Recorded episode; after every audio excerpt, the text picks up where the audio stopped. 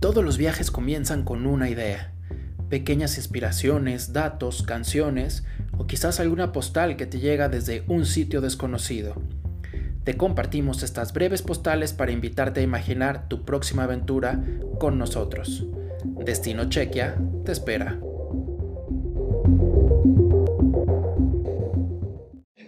Hola, ¿qué tal? ¿Cómo están todos? Bienvenidos. Estamos aquí nosotros tres, que todos trabajamos para la Oficina de Turismo de la República Checa. Está conmigo Paulina, que quizá ya la conocen de algunos lives que hemos hecho. Felipe, que nos maneja redes sociales, que nunca han visto porque siempre está atrás de la cámara. Por fin lo sacamos delante.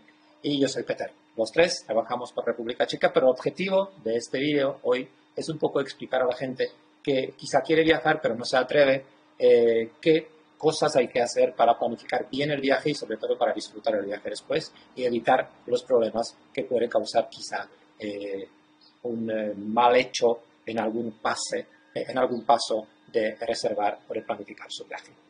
Y vamos a empezar desde cero, vamos a empezar desde cómo planificamos el viaje. Yo creo que lo primero que tenemos que definir es el destino donde queremos viajar y, y cómo conseguimos la información del destino para que realmente nuestro viaje sea, sea placentero y que aprovechemos el tiempo que tenemos para viajar. Sí, pues yo lo primero que hago es cuando elijo el destino, voy investigando en sitios web, en blogs, en, también ahora en YouTube, que te va diciendo como los, eh, los viajeros, los travel bloggers te van diciendo como, ah, mira, primero tienes que seguir estos pasos, entonces tú también de ahí vas agarrando consejos y sobre todo como toda la información la juntas, te sientas y es como, a ver, ya decidí a dónde quiero ir, ahora cómo voy a ir, eh, qué necesito, entonces creo que es como empezar un viaje es con lo básico, como tener toda la información y ver qué te sirve y qué no te sirve, también como dices, de tu, de tu experiencia y de lo que tú quieres conocer. Bueno, un poco similar como lo hace Paulina, eh, defino a dónde quiero ir, eh, a qué lugar me, me, gustaría conocer, siempre tenemos algún objetivo o algún eh, paisaje en donde queramos estar. Y bueno, y de ahí parto y digo, ok, quiero ir a este país, a esta ciudad, etcétera. Empiezo a buscar información, empiezo a buscar información, como bien dice Pau, eh, viendo bloggers, ahora hay muchos bloggers, muchos chicos, sitios de viajes, etcétera. Esos sitios son, increíbles porque te empiezan a dar una perspectiva muy padre de cómo, cómo, cómo puedes eh, hacer tu viaje pero también están los sitios oficiales, y de ahí empiezo a recopilar a dónde quiero ir y cómo quiero ir.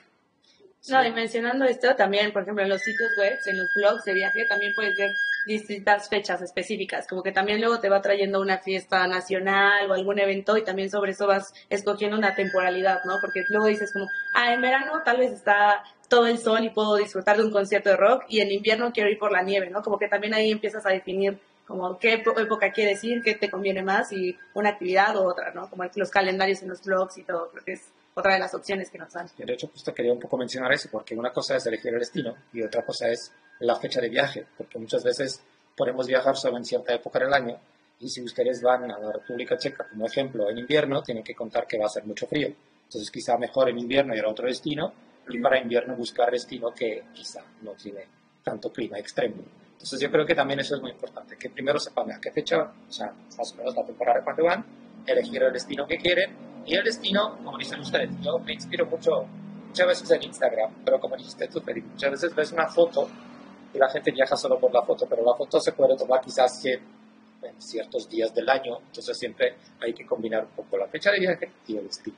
Cuando ya dije, yo personalmente me encantan videos en YouTube porque quizá eh, yo soy la persona más visual y más de escuchar que leer, entonces tal vez para mí YouTube es mejor forma, pero como dijo Felipe, hay muchos blogs que tienen, quizá los blogs son mejores porque la información es mucho más fresca, mucho más actualizada, los blogs, las páginas oficiales muchas veces tienen información, digamos, eh, cruda, una información más técnica y quizá no tienen algunas cosas más... Una eh, experiencia. Una experiencia, unos eventos. Otra, otra, otra cosa que creo que es muy importante después de que escojamos el destino es ver si realmente podemos viajar o qué requisitos se necesitan para que podamos entrar en el país. Que muchas veces también eso puede ser complicado y quizá decimos no queremos nada de eso y preferimos otro destino. Entonces, yo creo que lo, lo primero que hay que ver es el tema de la visa, si necesito visa o no. Porque creo que muchas veces la visa es lo más complicado de conseguir Y hay algunos países, de hecho, si quieren combinar países, también ojo con esto, porque muchos queremos, si viajamos sobre todo lejos, de repente dijimos, no, ¿por qué vamos solo a un país? Pues si eh, vamos a Praga, pero al lado está Austria, al lado está Alemania, pues ya combinamos, ¿no? Y de repente pasa que algún país no quiere visa, otro sí, y otro tarda tres días, otro tarda una semana, para otro hay que llevar el pasaporte, para otro no, otro tiene embajada. Entonces hay que un poco revisar el tema de la visa. ¿Ustedes cómo lo hacen? Yo me meto a la embajada, sobre todo, como que busco primero la información, luego la embajada, o envías un correo, sigue sus redes sociales, o tal cual puedes llamar y preguntar si te pueden ayudar, que es otra de las opciones, eh, que a mí se me hace la mejor. Y sobre todo luego también en internet, como en foros de, de, viajes, también busco como de, ah, si necesitas o no necesitas, porque pues normalmente la gente luego está preguntando mucho, entonces también ahí puedes como tener alguna respuesta, tal vez. Eh, lo mejor es ir directamente a la embajada o en nuestro caso México con la Secretaría de Relaciones Exteriores. Ahí viene un link de los países que le solicitan a los mexicanos visa y bajo qué estatus. Eh, si vas de turista, vas de trabajo, que no es lo mismo. Entonces yo creo que eso, eh, ir con, lo, con las fuentes oficiales siempre, para evitar algún, algún problema, algún ahí, eh, algo que pueda impedir que podamos realizar nuestro viaje. Sí, pero también tienes países que no necesitas visa, pero si necesitas entrar en la página web, registrarte, hasta un, mm. poner tus datos, ¿no? Como Estados Unidos, como Europa a partir de 2024 va a tener que requerir un, un, registro pre, previaje, ¿no? Pero hasta ahora pues se viaja a Europa, a muchos países. Ah, y, también tener en cuenta el, tiempo de validez del pasaporte. Eso es otra cosa. Sí. Eh, también, o sea, es, es, una cosa que cada país pide otra validez de pasaporte. Lo normal, común, son seis meses, pero también algunos países te piden tres, pero la mayoría pues ya pide seis, pero siempre hay que revisar si mi pasaporte está válido. Y también algunos piden pasaporte biométrico, otros países no, entonces también hay que ver un poco el tema de qué tipo de pasaporte te piden. Y yo creo que también una cosa muy importante que a mucha gente se le olvida es el tema de seguro de gastos médicos, porque la verdad es que cuando uno viaja nunca sabe qué puede pasar. Y si viajas sin seguro, Primero, hay países que lo requieren. Si, vas, si por ejemplo, vas a la Unión Europea, te van a pedir eh, en la migración lo que es la póliza de, seguro de gastos médicos, pero si viajamos sin, sin, sin el seguro, sinceramente yo viajo para tres días a un país y siempre contrato un seguro porque tú nunca sabes qué te va a pasar. Entonces yo creo que también eso es una cosa bastante importante y hay que revisar también con las embajadas si lo requieren, si es opcional. Ah, Peter, aprovechando un poco de lo de la visa, eh, para Latinoamérica, que nosotros es el mercado que atendemos, eh, ¿qué países no, no, no la solicita y, cuáles, cuáles sí?